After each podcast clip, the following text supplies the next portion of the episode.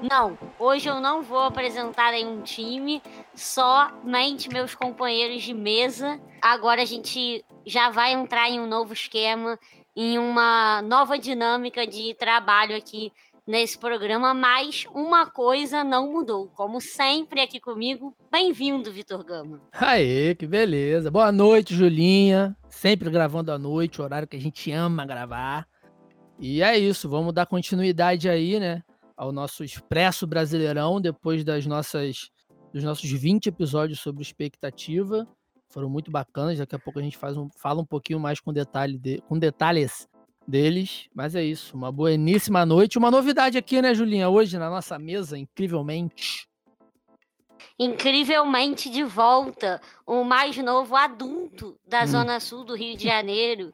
Nem tô acreditando, acho que as pessoas nem conhecem mais a voz desse ser humano, que é Igor Roale. Ai, ai, ai. Como diria Emicida, o glorioso retorno de quem nunca esteve aqui. Estou de volta, né? depois de umas boas doses de cloroquina, né? Porque cloroquina. Caralho. Que não tem, não tem comprovação científica que pode, nem que não pode. Então, me, me sinto na vontade de fazer essa leve crítica aos haters da cloroquina. E eu queria falar um negócio, porque tem uma coisa que tem me, me irritado.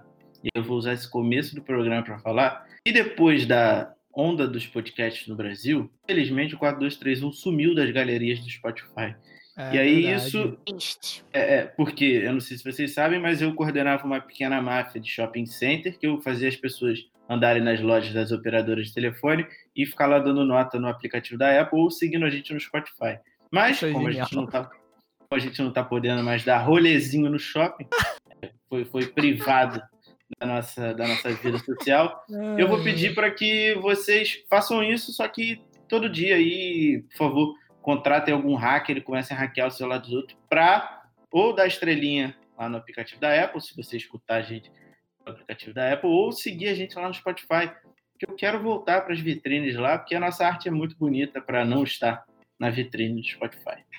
Acho bem justo esse pedido. Inclusive, se você tá ouvindo, não nos segue ainda aí no Spotify ou ainda não deu a famosa estrelinha da Apple, acho que já pode fazer isso agora. Não precisa necessariamente hackear o celular de ninguém, mas você mesmo já pegar aí seu celular e fazer isso agora já é um de grande ajuda para o nosso queridíssimo designer da mesa que tanto gosta das nossas artes que realmente todo mundo sabe que ficaram maravilhosas e inclusive a gente já lançou aí, tá nos nossos destaques do Instagram, os wallpapers de todos os times da Série A do Campeonato Brasileiro você ainda não viu, vá lá nos nossos destaques do Instagram, que é uma mais bonita que a outra. E se você não ouviu nenhum episódio do Expresso Brasileirão, esse é o maior erro de todos. Então volta lá, porque já teve técnico demitido, já teve Vasco Meu da Deus Gama na liderança.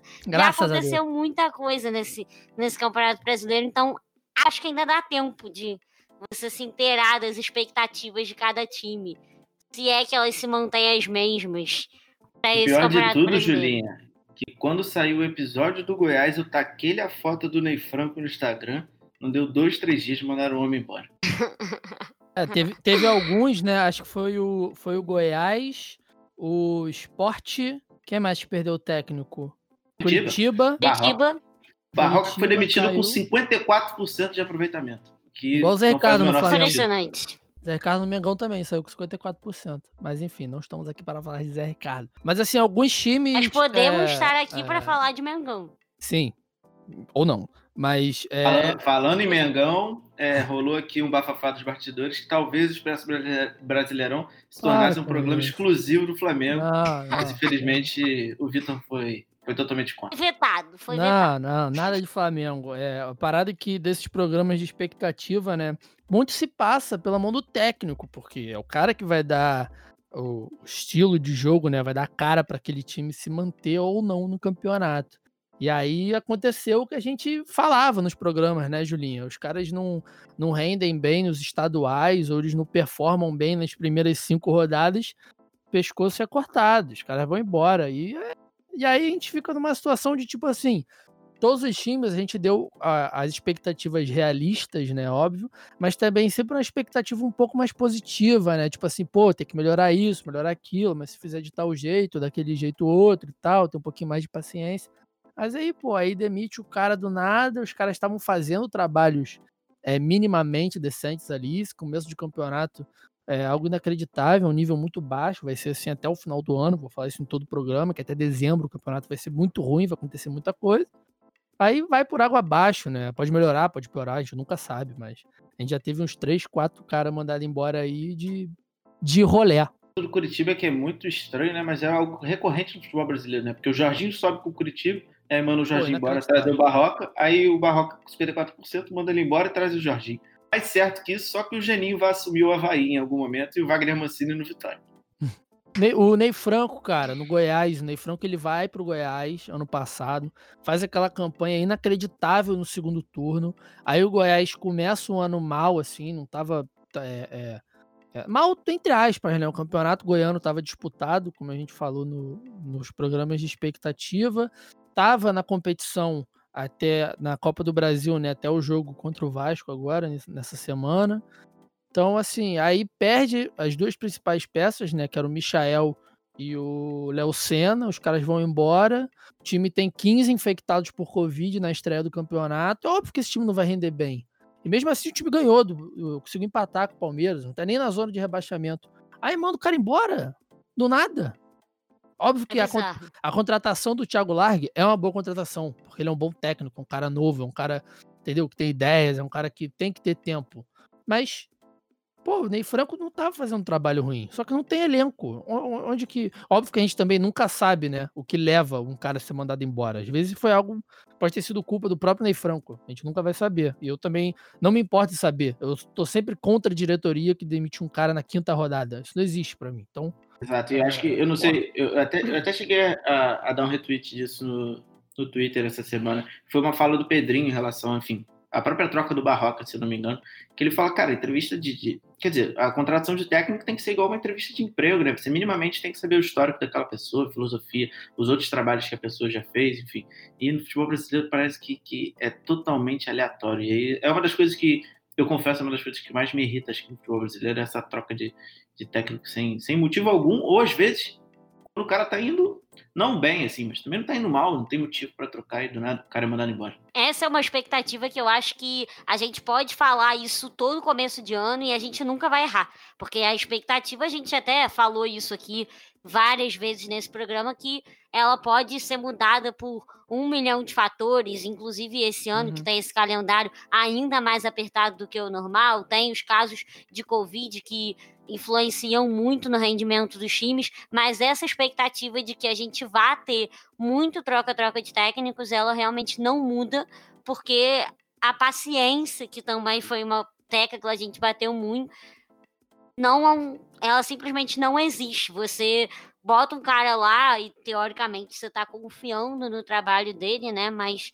por meio motivo já decide mudar e manda ele embora. E o caso do Goiás, eu acho que foi realmente o que mais me chamou a atenção, justamente por essa questão deles terem feito uma boa campanha no ano passado e também por terem muitos jogadores, muitos casos de Covid no elenco, e isso é uma coisa completamente inesperada, foge qualquer planejamento técnico, e que o Dei Franco não teve nem muito como contornar essa situação, né? Aquela coisa sempre de puxar mais jogadores da base e acabam jogando é, juntos os 11 jogadores que nunca tinham jogado juntos, teve pouco tempo para treinar. Então, assim, é muito complicado você esperar um resultado tão emergencial de uma situação tão crítica e de crise mesmo em um time. É muito difícil você conseguir entender uma situação dessa, porque que esse cara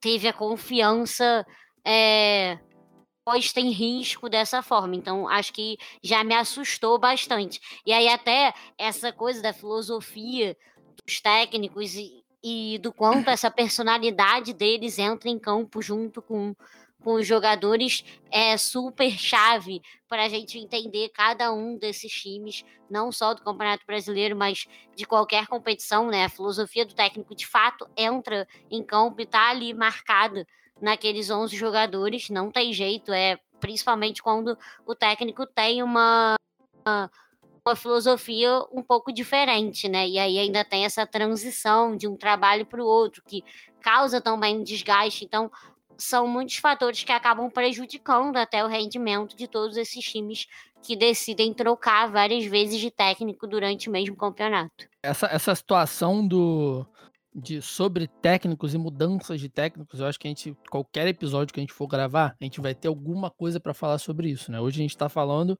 algo que é meio geral, assim, mas só para trazer um, um, um, contexto que é muito comum, que, que eu sempre falo também, que a própria vinda do Jorge Jesus para o Flamengo é algo totalmente aleatório. Ninguém conhecia o cara, o cara foi ventilado no Vasco, o cara foi ventilado no Galo antes de vir pro Flamengo. Aí o Flamengo se interessou, viu que ele também tinha ali uma. Um...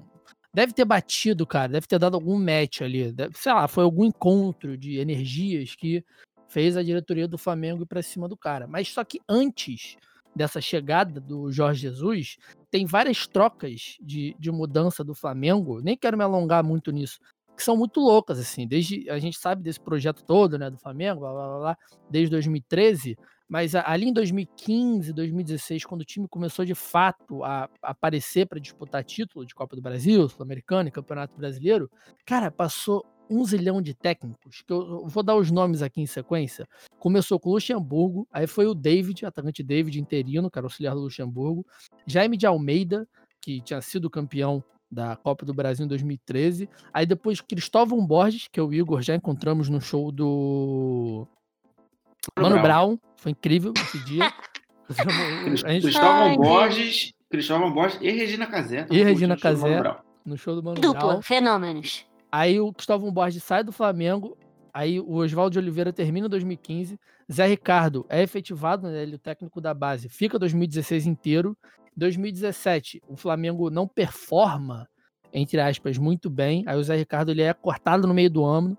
O Jaime de Almeida volta a comandar o time, chega o Rueda, o Rueda perde as duas finais, fala que vai renovar o contrato, fecha com o Chile, para a seleção do Chile no meio do nada. Aí em 2019, que é o 2019, não, 2018, que é o ano mais bizarro do Flamengo, começa com Carpegiani, com 600 anos comandando o time, naquela aura do ah, ele era o técnico de 81. Cara, ele era o técnico do Flamengo há 30 anos e acharam que ele ia dar certo de novo. Isso é inacreditável. Isso é bizarro. Isso é inacreditável. Isso é inacreditável. Isso é inacreditável. Mas é, ali... Não nem pra acreditar que alguém que estava lá em 81, enfim, são, são escolhas... agora de novo exercendo a mesma profissão. O pior de tudo, que são escolhas tão bizarras, são nomes tão diferentes. Só que o Flamengo, desde o Zé Ricardo, acho que pode ser forte que eu vou falar aqui. O Zé Ricardo foi o principal técnico do Flamengo é, antes do Jorge Jesus, porque ele traz uma identidade de jogo pro time que o Flamengo Flamengo basicamente não tinha, nem com o Vanderlei Luxemburgo. O Luxemburgo era aquela resenha dele, que ele só foi voltar a fazer algo decente de novo no Vasco. Tá tentando alguma coisa no Palmeiras, mas enfim, tá um pouquinho complicado. O Zé Ricardo dá uma identidade pro time, aí o Carpegiani mantém ali, troca uma coisa, o Reinaldo bota mais o Reinaldo Rueda, bota mais uma molecada da base, então que deu certo também. Aí vem o Barbieri, fenômeno, mandou muito bem no Flamengo, mas aí dá errado, porque o Flamengo tem que ser campeão da Libertadores todo ano. E aí terminou ano com o Dorival Júnior. Tudo bem até aí. Aí termina o ano com o Dorival Júnior, contrata o Abel Braga. Não faz sentido. Nenhum, faz nenhum. Eu me alonguei nessa história, porque o ah. Flamengo é o caso de maior sucesso que a gente tem no futebol em 2019 e 2020, porque ganhou absolutamente tudo. E é completamente aleatório. A gente nunca sabe o que vai dar certo, o que vai dar errado. É, eu quis falar isso tudo porque, assim, Flamengo foi algo que aconteceu com Jesus que nunca mais vai acontecer de novo. Mas foi aleatório, não foi preparado. O Flamengo não fez essa entrevista de emprego que o Igor citou, do Pedrinho, por exemplo. Só deu um match, só combinou. E, cara, isso para combinar, a gente vai contar em uma mão quantas vezes isso combina, de um técnico com um time e dá certo em pouco tempo, em tão pouco tempo. Então, a situação dos técnicos brasileiros no Brasil, aliás, a situação dos técnicos no Brasil, ela é muito repetitiva, ela é muito batida. Também é, é meio chato ficar debatendo também um pouco. Só que não tem como a gente não debater isso, se é isso que, que faz o campeonato ser mais organizado ou menos organizado, entendeu? se é isso que faz os times terem é, a confiança da torcida, se é isso que faz as diretorias mostrarem qualquer respaldo de confiança para sua própria torcida, é o que o cara consegue botar dentro de campo. E não é em cinco, em cinco jogos que isso vai acontecer. Não é em um turno que isso vai acontecer. Entendeu? A gente pode ver se um time tá indo bem ou mal no turno, óbvio. Por exemplo, o caso do Diniz. Fernando Diniz é muito emblemático nisso, tanto no Atlético Paranaense, principalmente no Atlético Paranaense. É, ele tinha um time ali que estava começando a aparecer com uma ideia de jogo que cabia naquele time, mas perdeu oito jogos em dez. É complicado, é, mas o Atlético estava no Z4, a diretoria em numa situação de transformação que o Atlético Paranaense estava, tanto internamente como toda a questão de escudo, toda a questão de postura que o time mudou. A gente já debateu isso aqui diversas vezes. Se um cara, mesmo que tenha a ideia principal, o melhor estilo de jogo para aquele time, se ele tem uma sequência grande né, de derrotas, como foi o caso do Diniz, ele acaba tomando. Isso é uma análise que a gente pode ter. Mas a gente não tem uma análise dessa, principalmente esse ano, que os caras ficaram quatro meses parados, em cinco jogos, principalmente Goiás. Goiás foi o que mais me irritou. Cinco jogos, o cara jogou três jogos com 15 infectados, cara. 15 infectados. E o Vasco quase passou. O Vasco. E o Goiás quase passou Perdeu nos pênaltis pro Vasco na Copa do Brasil. Aí a culpa é do cara, vai demitir o cara. Pode dar certo com o Largue? Óbvio que pode dar certo com o Largue. Mas a tendência nunca é ter tempo de dar certo. Não dá tempo. O Brasil não dá tempo de você dar certo. Isso é inacreditável. Ou você dá certo ou acabou, meu filho. Você não vai ter esse tempo. Não tem como. Só o Renato Gaúcho teve. E o Mano Menezes no, no Cruzeiro. E o Mano Menezes só teve esse tempo no Cruzeiro porque no primeiro ano dele ele ganhou a Copa do Brasil. Entendeu? Isso é muito louco. Isso é muito louco. Eu fico muito irritado. É. Eu queria falar pouco. Eu tô uns 10 minutos falando. Mas é porque é a situação, é a situação que eu quis pegar o caso do Flamengo, porque é o caso que eu mais tenho contato. É um caso que ganhou tudo recentemente, para deixar claro que, tipo assim, a gente nunca sabe. a gente nunca sabe o que vai dar certo e o que vai dar errado. O time, o time ajuda em 80% muito mais o técnico do que o técnico ajuda o time. É bizarro. Se o time for ok, vai dar bom. Era o caso do Goiás com o Ney Franco. O time do Goiás não era horrível, não era um time para cair. Juntou com o Ney Franco, o Ney Franco soube mudar o time ali, soube botar as melhores peças naquele momento. Foi uma das melhores campanhas do segundo turno. O Goiás ficou em décimo. Uma baita campanha para um time que estava no Z4. Mas a gente não sabe, a gente não sabe. O Ramon Menezes agora, que é um cara que tá fazendo um bom trabalho no Vasco. Ele tá, ele tá com uma quantidade de vitórias muito boa, ele tá com um aproveitamento muito bom. Mas vamos supor, sei lá, até o final do primeiro turno, ele ganhe mais quatro jogos só. Ele vai ficar com oito vitórias, vai ter somado aí 24 pontos. Não é ruim, mas se ele se essas rodadas seguintes ele não pontua bem, ele empata e perde, parece que é um trabalho ruim, porque não dá tempo da gente saber como vai terminar um trabalho.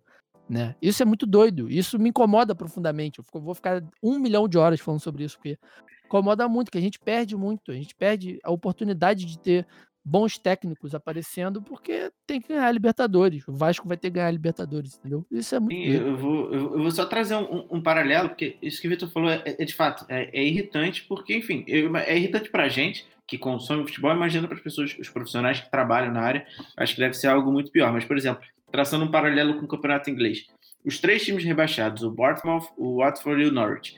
O, o Watford, que aí sim ele segue um belo exemplo brasileiro, que eu acho que o Watford teve cinco técnicos no, na, na, Premier League desse ano. Tudo bem, caiu. Mas o Norwich, por exemplo, com o Daniel Fark, cara, o cara tá lá desde 2017. O, o, o Daniel Fark fez uma temporada de 21 pontos na Premier League, com menos 49 de saldo de gol. Ele foi o último e ele foi rebaixado com algumas rodadas de antecedência. E ele permanece para a segunda divisão justamente porque o time tem um estilo de jogo, o time tem a cara dele, o time funciona dele. Não deu certo na Premier League, beleza. E aí ele vai tentar o acesso mais um ano e o cara tá lá desde 2017 fazendo um bom trabalho. Cara, é, é, é absurdamente inimaginável que um negócio desse aconteça no Brasil. Um cara cai com algumas rodadas de antecedência, porque o cara não vai ter nem tempo de cair com o time que ele tava. Ele vai ser demitido antes dele, dele cair e ser rebaixado. E, a, a única, é irritante. E tem trocas que a gente consegue achar elas sei lá, a, a troca do Thiago Nunes pro Corinthians é uma troca que você consegue ver que, primeiro, o Thiago teve a visão de que ele ia perder meio time, como o Dorival perdeu. O time do Dorival é fraco, não é um time. Não dá nem para comparar com o time do Thiago Nunes, embora o Dorival seja um baita técnico também. E o Thiago Nunes também ele entregou o que ele achou que ele poderia entregar para aquele time. Entendeu? Então ele foi campeão sul-americano, ele foi campeão da Copa do Brasil, né? Um, um ano em cada. Então, tipo assim, é, é, esse tipo de troca, o Thiago Nunes poderia ter continuado no Atlético. Ele poderia estar fazendo um bom trabalho, mas ele quis crescer, quis para um Corinthians, que, que, é um time com, com ambições, né? Pelo menos historicamente maiores, né? Do que o Atlético Paranaense. Então, assim, esse tipo de troca, que é o que a gente não pode falar também que é 100% como é na Europa, porque não é 100%. A gente também tem um milhão de casos, principalmente na Alemanha, que é o campeonato que eu acompanho mais um pouco.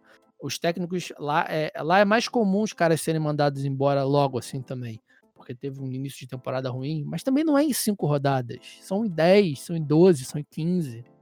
Então, assim, tem trocas e trocas, né? Na, na Inglaterra é, é projeto, no Brasil a gente não tem projeto, o único projeto que a gente tem é o projeto do Lucha, que também dura pouco, porque ele não consegue bancar. O projeto dele é de seis meses, oito meses. O Lucha não consegue ficar dois anos num time que não vai ser campeão. Se o Lucha não for campeão pelo Palmeiras esse ano de qualquer coisa, sem ser o Paulistão, capaz dele cair. Se tiver alguma opção melhor no mercado, opção mais jovem, vai ter pressão da torcida, vai ter pressão de, de sócio proprietário, não sei como funciona no Palmeiras, mas isso acontece. Então, assim, a gente não tem oportunidade. Nenhuma, nenhuma. A gente vai ficar babando o ovo aqui de europeu sempre, porque é como acontece, cara. Não tem como a gente saber. E sem tirar também, vou fechar meu raciocínio aqui, que o time pode dar todas as oportunidades possíveis para um técnico ter o tempo, o trabalho e blá blá blá blá blá. Só que hoje no Brasil, se o cara receber qualquer proposta da Europa, da Ásia, do Japão, da Oceania, que seja, por mais grana, em um lugar mais saudável, em um lugar mais seguro para morar, vai embora na hora. A gente viu o Carilli fazendo isso, a gente viu o Alberto Valentim fazendo isso. Então, é, é, o Brasil é muito randômico, né? Muito aleatório essa questão de técnico. E a gente fez, acho que a gente fez um programa com o Felipe Simonetti sobre isso, né, Gão? Julinha, infelizmente, não estava ainda aqui com a gente. A gente fez um programa só sobre mudança de técnico. E a gente elogiava o Mano Menezes no Cruzeiro na época, né? Foi o mestre cadeira. A gente elogiava a permanência do Mano Menezes, porque era um projeto bacana e rendeu frutos, né? Embora tá rendendo agora, tá, tá se pagando tudo que se comprou naquela época. Mas. O próprio. Ah, foi mal. Não, mas é isso. É, é, é uma pauta que, que irrita, é chato de ouvir, mas eu acho que é sempre importante também a gente trazer é, de tempos em tempos esse tipo de debate, que nem era ideia do programa, né? Acabou virando, porque é o que o Brasileirão é. O Brasileirão é uma gigante troca de técnicos todo ano. O próprio Atlético Paranaense, né, que você citou aí o caso do Fernando Diniz, que foi, assim, até um caso isolado, né, que não deu certo, mas o Atlético Paranaense, fugindo bastante desse padrão brasileiro, não é um time que troca tanto de técnico, é um time que acredita bastante na filosofia e investe de fato nos trabalhos, como a entrevista de emprego no Igor. É. É, eu acho que é um time que tem essa paciência de esperar um pouco as coisas funcionarem, sabe? Eu acho que até isso é, faz todo sentido se a gente olhar para os últimos anos do Atlético e ver o quanto o time vem crescendo como instituição, como time e como resultado também, né? É, e aí, até um paralelo que eu queria fazer com essa coisa do troca de técnico e de não ter paciência, de esperar a filosofia dar certo e dar resultado. A gente também falou muito aqui é, durante essas análises dos 20 times que um problema bastante comum e que eu até disse que era uma tendência em um momento é que a gente tem muitos times que jogam bem e que tem muita dificuldade de fazer gol no Campeonato Brasileiro. Não é um caso isolado. A gente citou isso em vários episódios. Existem realmente vários times que têm esse problema de jogar bem, ter posse de bola, fazer boas jogadas até e não conseguir fazer funcionar aquele último passe ali, não conseguir fazer a bola entrar. E aí eu queria jogar um pouco para vocês, é, para vocês dizerem se vocês acham que isso é um pouco uma questão de tempo, de ter um pouco mais de paciência com aquele trabalho, porque uma hora dá certo e a gente nem chega a ver dar certo, porque trocam um técnico antes, ou se vocês acham que é um problema de ideia mesmo, alguma é, pauta de percepção de alguma coisa que está acontecendo ali no campo. Cara, isso era, isso era motivo de brigas ferrenhas na minha casa quando o Fernando Diniz era técnico do Fluminense. Que o meu pai, meu pai ficava indignado que o time do Diniz jogava, jogava, e a mesma, enfim, são as mesmas desculpas que o torcedor de São Paulo fala hoje do Diniz, que tem passe de bola, que não sei o quê, que não chega e não faz gol. Mas agora tem o Luciano para fazer gol, pera lá. É, é mas aí, Julinha, ele, ele tá montando o Flusão no São Paulo, o cara quer até levar é o dó de falar. É Enfim, isso. aí é outro assunto. Isso é outro podcast. É. Aí, cara, para mim, é, eu, acho que isso é, é bem simples, assim. Acho que a gente já falou isso algumas vezes aqui. No futebol brasileiro, o torcedor ele não tá nem aí pro jogo, assim. Ele não tá nem aí se o time tá jogando bem ou tá jogando mal. Ele quer saber se o cara vai fazer o gol lá aos 45 do segundo tempo. É isso que importa pro torcedor médio brasileiro. E, e, e aí eu acho que a pergunta que a gente tem que fazer é o que, que você prefere? De fato, um time que apresenta um bom futebol, é, tem ideias de jogo muito clara e, e, faz de fato valer a pena aquele ingresso que está pagando, ou se você está gastando algum tempo da sua vida assistindo aquilo na TV, ou se você prefere ver 89 minutos de um jogo terrível em que nada acontece, mas que o seu zagueiro faz um, um gol de costas no final do, do, jogo e você ganha. E aí é isso que te faz bem, é esse tipo de futebol que você gosta de assistir. Então, eu, eu acho que é um pouco o, o que a gente está falando dessa dessa situação aleatória do futebol brasileiro, eu acho que passa muito pela forma com que o brasileiro vê o jogo. A, a maioria do torcedor brasileiro, Julinha, provavelmente presenciou alguns torcedores no Maracanã falando atrocidades sobre o trabalho do Fernando Diniz, que era um bom trabalho, assim, em questão de nível de jogo e de, de entrega. O time jogava bem, assim, jogava. É, de fato, tinha um problema na hora de fazer o gol, mas aí não é culpa do Diniz, né? É culpa de quem estava ali dentro que, que, enfim, não conseguia empurrar a bola para dentro do gol. Mas Cara, é, eu acho que tudo gira em torno dessa pergunta, assim, que tipo de, de futebol os torcedores brasileiros querem ver? E aí isso se reflete nos técnicos e na diretoria e na própria torcida. É uma situação complicada, porque assim, é... eu sempre vou querer ver que meu time ganhe, sempre, não importa como.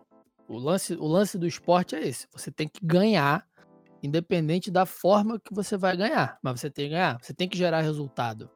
Isso, isso é, é não, não tem como, é inegável, assim, porque se você, independente, são duas situações nesse caso aí, vocês estão falando do Diniz, né? O Diniz, cara, ele tem uma situação que eu acho que, cara, é mais, ele tá precisando mais de um lance de banho de sal grosso, assim, porque é isso. O, o, o Fluminense dele o Atlético Paranaense nem tanto, que foi, foi bem mal mesmo. Mas o Fluminense dele e o São Paulo, alguns jogos. Cara, como a bola não entrava, entendeu? É, a gente não pode culpar ninguém. A bola não entrou. Bola não, você pode culpar o atacante que chutou errado, um meia que deu um, um último passe errado. E isso eu acho maldade você culpar o técnico. Porque, por exemplo, o Diniz, ele monta o time dele, o time dele vai a campo, o time dele cria chances, mas o gol não sai o que que ele vai fazer, entendeu? Ele não pode ser o pé do Evanilson, né, no caso. Ele não pode ser o pé do Ione Gonzalez, entendeu?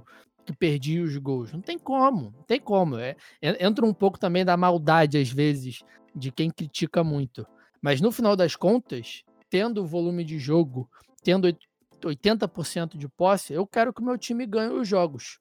O que eu acho que falta é, é o que a gente falou muito no Expresso Brasileirão, né, Julinha? Que é o lance de respaldo de diretoria e paciência, assim. E também a, a, o clube conseguir se bancar, isso, isso eu acho que já é um outro ponto, é o clube ter o peito de falar que consegue se bancar diante de metas não atingidas. Porque assim, a Copa do Brasil, principalmente o brasileiro, que são os campeonatos que mais pagam e que todos os clubes participam. Não vou falar sul-americana, embora sul-americana, embora a gente sempre fale também que é muito mais fácil você participar de uma competição inter internacional do que não participar. E também estatisticamente é mais fácil mesmo.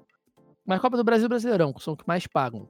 Sei lá, se, se o time chegar na, nas, nas quartas de final, tem ser o time que vai para Libertadores, né? Porque entra nas oitavas, garante ali o quê? Uns 20 milhões, uns 15 milhões de reais no ano de premiação, de bonificação. É muita grana, é praticamente a folha salarial do time todo no ano.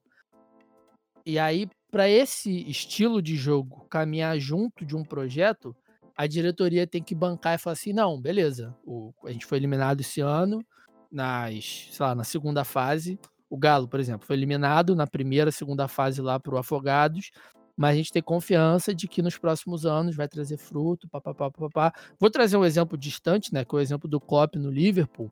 É muito distante porque o Liverpool tem muito dinheiro e é uma outra cultura de futebol, mas o Klopp no primeiro ano dele, ele chega, ele chega já sob esse respaldo, que é fazer o Liverpool ser um clube competitivo na Inglaterra. Ele não chega para o Liverpool ser campeão da Champions. Ele quer que o Liverpool seja competitivo, que não estava sendo. Então a primeira temporada dele, ele termina em oitavo na Premier League, temporada completa, né? E oitavo na, na Premier League, ele cai na primeira, ele cai na primeira fase, eh, na fase anterior, né? Na 16 avos, na fase anterior da, das oitavas da FA Cup, e ele é vice tanto da Europa League quanto do, do daquela outra taça lá, Capital One, que, enfim, campeonato que ninguém liga muito. Então, assim, ele chega em finais, ele consegue competir em competições mata-mata, só que ele tem um rendimento muito fraco nacionalmente, que era o que o Liverpool queria, né?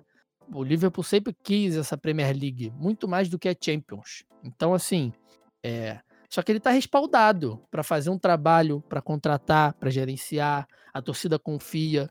E isso só acontece por causa da diretoria. Se a diretoria é, não dá esse respaldo, não bota a cara, não fala, se a diretoria está sempre refém da torcida, a, a, torcida tem que ter influência, mas a diretoria não pode ser refém da torcida nunca. Porque, e aí? Você vai ter um baita técnico ali, é, ele pode não performar bem, né? O time pode não no caso do Diniz no Fluminense. É inegável que o Diniz ia continuar sendo técnico do Fluminense. A, a, parcela que criticava não era a maior parcela, era a parcela só que fazia mais barulho. Esse é o problema, a maioria das vezes. Os poucos é a mesma parcela que pede ele de volta. É, exatamente. Então, assim, além de ser esse lance resultadista, que tem que ser, a gente tem que analisar a gente, né? Estou me botando na condição de analista aqui. Mas é, como a, a, forma como eu enxergo futebol, forma pessoal minha, a gente tem que analisar sempre os resultados. Eu sempre olho os resultados. Você vai ver se um jogador foi bem ou foi mal, você não vai ver a quantidade de K-pass que ele deu. Embora seja muito importante essa quantidade de passe importante, essa pré-assistência. Tu vai ver como o cara jogou uma final, tu vai ver como o cara, quantos gols ele fez. Ah, ele fez pouco gol? Por que ele fez pouco gol? Ah, mas tinha um atacante ali que metia todos os gols do time e esse cara tava ali no resguardo, ali, jogando bem, só que com aqueles números escondidos, né? Então, assim, a gente vai sempre querer o resultado, porque a gente só lembra de quem ganha. É uma outra cultura, é um outro jeito de ver futebol e é um jeito que eu, eu, eu fico no, eu sou meio que um isentão do futebol, assim ao mesmo tempo que eu quero que os times tenham projetos, que as diretorias deem respaldo, eu também quero que os caras ganhem. Então, assim, não importa se o Diniz teve 80% de posse de bola e terminou o campeonato em 16. Foi um péssimo trabalho. Mas aí a diretoria vai bancar esse cara na Série B para, num terceiro ano de trabalho, ele começar a fazer um crescimento que o Fluminense não tem há anos? Vai, vai. A, a pergunta principal para mim é: os, as diretorias estão preparadas para serem rebaixadas no Campeonato Brasileiro em prol de um projeto longínquo? Não estão. O Flamengo, por sorte, não, não foi rebaixado.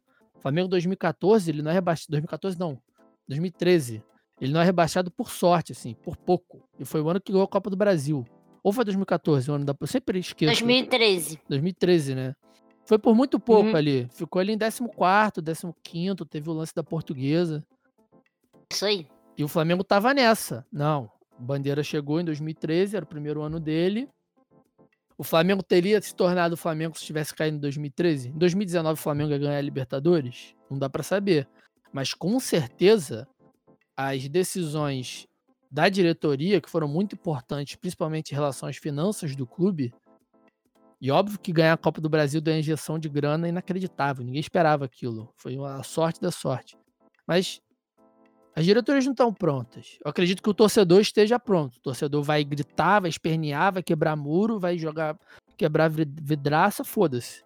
Mas se, porra, beleza, é, é isso. Se a diretoria peitar. É, é isso, caímos. Vai caímos. acontecer. Caímos. É. Internacional, gente. Internacional com o Daí Helma. Internacional volta o primeiro é. ano na Série A, é o terceiro, volta competindo na Libertadores. É, é péssimo ser rebaixado. Ainda mais o time nunca foi rebaixado, né? É, é uma dor sempre pior quando é a primeira vez. Mas a gente não tá pronto para isso. Eu também não tô pronto. como torcedor. É, claro que não. Como torcedor, eu falo dos outros, né? Mas eu não tô pronto para aceitar. Se o Flamengo caísse em 2013, eu ia chorar igual uma criança. Porque não quero, não é isso. não é isso. Não é para cair. Entendeu? Então, tipo. É, é, é, é, um, é, um, paradoxo sempre. Eu fico em cima do muro sempre, assim. Eu entendo que tem que ganhar e que a gente tem que falar do resultado do jogo, da bola que entrou ou não. Porque é, é, o, é o chute do Lincoln para fora no Mundial, porra. Se ele empata o jogo ali, vai prorrogação. O Flamengo podia ter sido campeão mundial, mas não entrou. Ai, Vitor, tá. Co... Não, calma, mas é, é pô. Que... É porque a parada é assim: é um lance capital. É o chute do Mbappé na frente do Neuer. Podia ter empatado o jogo. Né? PSG campeão, entendeu? A gente, o, o, o que eu quero diferenciar é: os trabalhos não podem ser todos analisados por um chute que não entrou. Embora eles tenham que ser analisados também pelos chutes que não entram, sacou? É, é esse uhum. paradoxo que eu fico, assim. Trouxe esses dois exemplos porque são os que me vieram na cabeça mais perto, assim. O trabalho do PSG não foi um péssimo trabalho, porque perdeu de 1 a 0 pro Bayern de Munique. E até voltando é, nesse exemplo do Fernando Diniz fazendo totalmente essa relação com a diretoria, é muito difícil que o Fernando Diniz conseguisse é, ter ali aquele futebol dele tão marcado no Fluminense, embora eu tenha visto em campo muito futebol do Fernando Diniz, mas eu acredito que o resultado não tenha vindo, aquelas rodadas ali no Z4 tenham acontecido, porque a gente, se a bola não entra, o que significa que tinha um problema nos atacantes. E aí, quando você olha para os atacantes do Fluminense, é, tá ali, tá escrito o resultado, porque eu até falei isso no episódio sobre o Fluminense.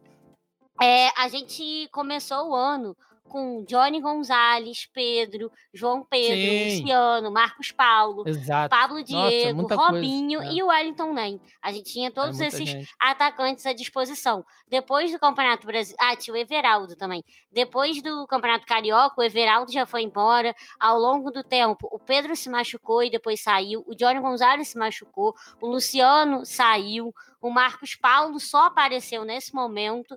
Então, assim, o Fluminense é um time que faz isso, eu acho que desde 2013. Acaba o Campeonato Carioca, dá, sei lá, quatro, cinco rodadas de Campeonato Brasileiro, o Fluminense simplesmente vende os seus cinco principais jogadores. E aí, como é que o técnico continua uma filosofia de trabalho depois de ter perdido metade do time titular? Aí, até conseguir reerguer e adaptar essas Exato. novas peças que tinham feito um trabalho completamente diferente na pré-temporada é, não era aquele time que ele estava treinando. Como é que você vai conseguir, no meio do campeonato, naquele calendário apertado, descobrir as novas peças, pedir novas contratações para um time que tem uma grana muito curta para contratar, né? Então, assim, é um problema muito maior. Enquanto a diretoria e até os patrocinadores, né, que são um problema muito sério também do Fluminense, não conseguirem é, manter os principais jogadores e segurar aí esse aperto pelo menos por um ano, isso nunca vai mudar, sabe? Eu não vejo isso mudar e eu acho que não é um caso só do Fluminense. Eu acho que acaba se repetindo para outros times. Isso prejudica muito os técnicos.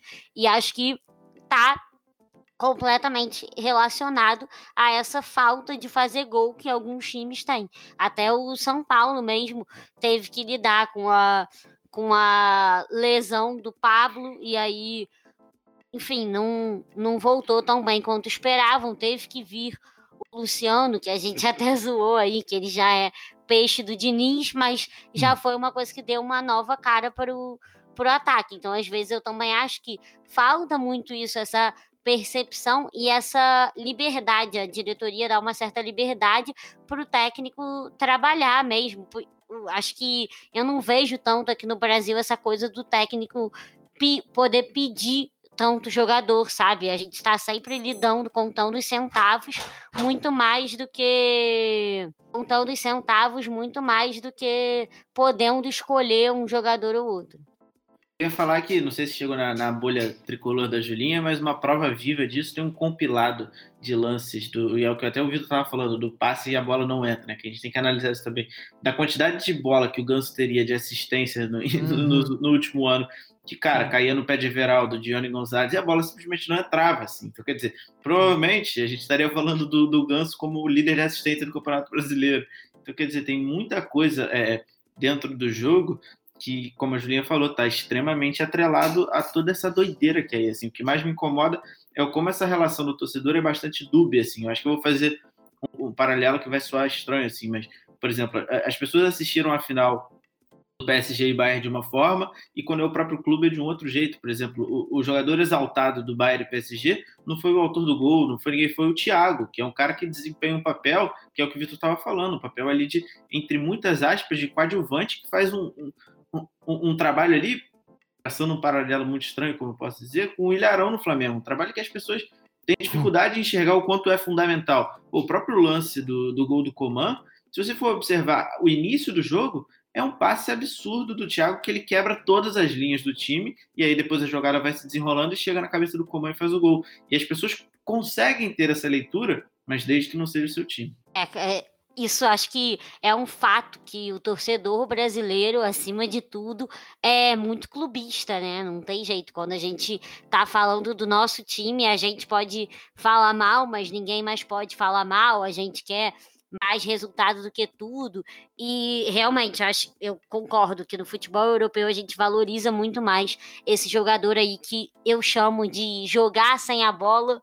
É o cara que é muito mais cabeça do que de fato fazer dar algum passe importante, fazer um gol e tal, do que a gente perceber isso de fato aqui no Campeonato Brasileiro. E até essa questão toda de não fazer gols e ter mudanças abruptas durante o campeonato mexem com a confiança dos jogadores, do técnico, de todo mundo, e aí prejudica também os resultados. Isso foi uma outra coisa que a gente falou e martelou muito aqui no, nessas, nessas 20 análises, e aí eu já quero aproveitar. Antes, antes, antes, antes Julinha, só para encerrar aqui o, o, raciocínio também, se o é, Everaldo e o Gonzalez tivessem feito todos os gols que o Ganso deu passe, eles teriam sido vendidos antes também. Tem isso. Faltou só fechar isso. esse raciocínio, porque os caras que foram vendidos, como a Julinha falou no começo da, da, da fala dela, eles foram vendidos exatamente porque eles faziam os gols. O João Pedro. Os cara, o João Pedro durou seis meses no Fluminense. Então, assim. Ah, o João Pedro teve um jogo que ele fez quatro gols é, e aí, então, enfim, assina o contrato. O Ganso, ele vai ter essa dificuldade sempre de ser o maior assistente do campeonato, porque os caras vão ser vendidos, porque o Fluminense precisa do dinheiro. A gente não pode culpar também o clube porque vende o cara. Tem que vender, precisa de dinheiro, tem que pagar um milhão de pessoas. Então, é um debate incrível, é, eu, eu, acho ótimo, ficaria horas e horas conversando sobre isso, porque por mais que eu peça projetos, por mais que eu fale do, do, da Europa, do Flamengo e de quem fosse, tem que entender a realidade dos clubes também. Então, assim, eu não posso pedir para o Fluminense ter um projeto do Liverpool, porque não vai ter, porque tem que pagar, tem que pagar salário, o time está endividado, todo mundo está endividado. Então, ainda mais a partir desse ano. O Fluminense tem que pagar o Magno Alves, pô. É. Você tá devendo o Magno Alves. A partir desse ano vai piorar tudo. Então, assim, a gente alongou bastante, porque o papo é muito bom. Também Gon não grava com a gente há anos. Mas vamos puxar encerramento aí, que a gente tem mais umas coisinhas para falar, né, Julinha? Exatamente. É, daqui para frente a gente vai é, falar sempre aqui de qualquer coisa que esteja relacionada ao Campeonato Brasileiro, como hoje a gente puxou aí alguns tópicos sempre mais ou menos baseado nesse troca-troca de técnico que muda totalmente o ritmo e a filosofia de jogo do time. A gente, sempre que tiver uma pauta, seja uma coisa que tenha acontecido naquela semana no Campeonato Brasileiro, ou algo que a gente tá vendo que vem se repetindo durante rodadas e rodadas, qualquer coisa que chame atenção, a gente vai trazer aqui para um papo, trazer outros convidados e convidadas para falar sobre esses assuntos e não necessariamente com todos nós aqui na mesa, como vocês puderam ver aí nesse início de Expresso Brasileirão. É, e além disso, né, Julinha, só para falar aqui algumas coisinhas também, né? A gente fez essa nossa maratona aí, foram 20 programas em nove dias, é algo assim.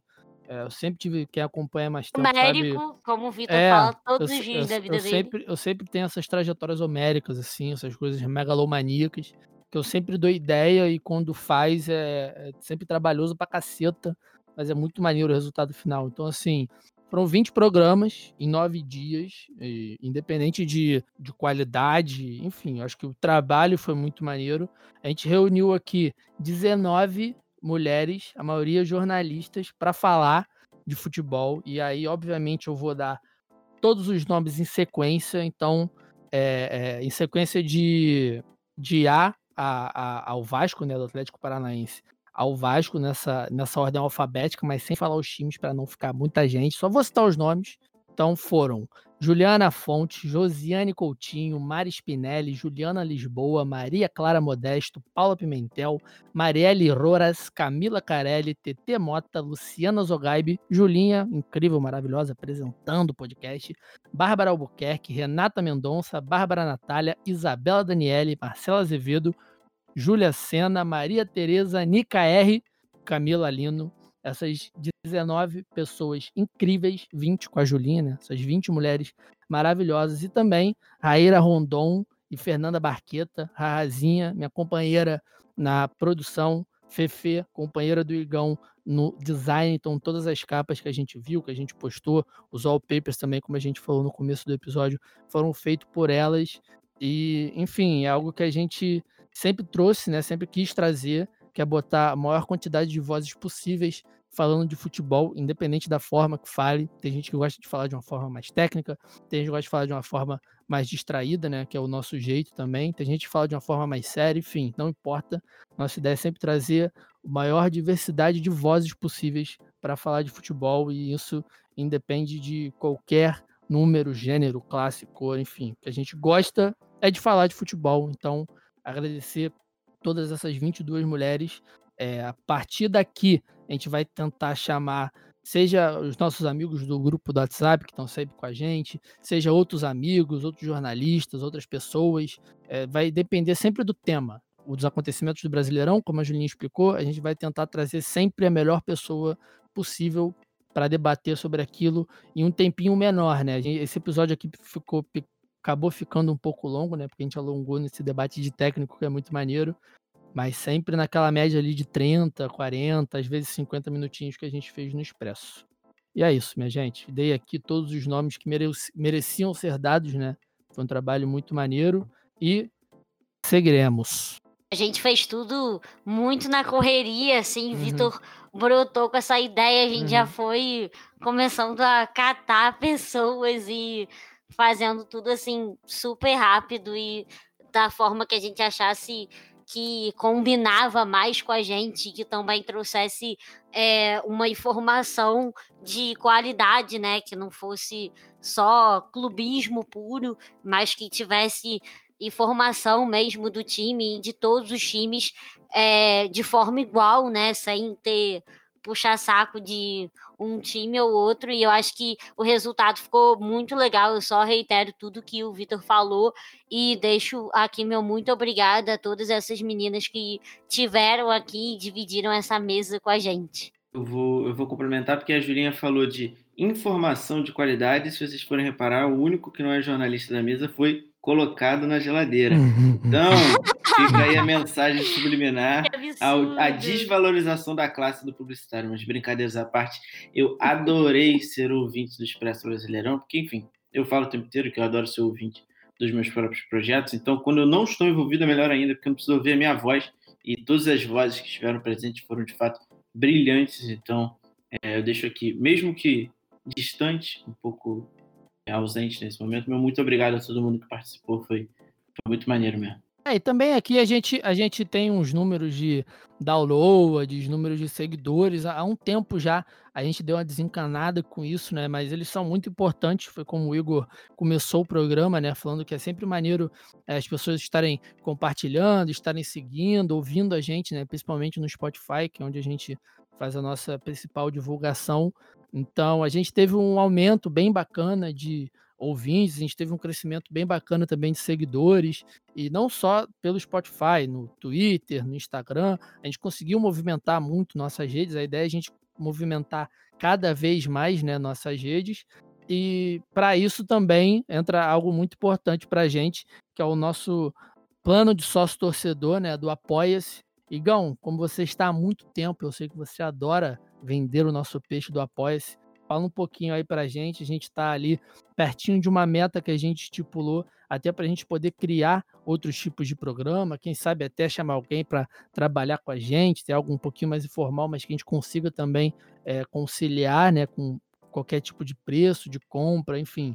É, acho que é bem bacana e também para os nossos próprios equipamentos, né? É sempre um dinheiro que a gente reinveste, porque a gente tem alguns custos para manter o podcast no ar e tem sempre aquele custo de equipamento, um microfone, um fone melhor e por aí vai. Então, Igão, manda bala, faz aí, vende o nosso peixe como o bom publicitário que você é.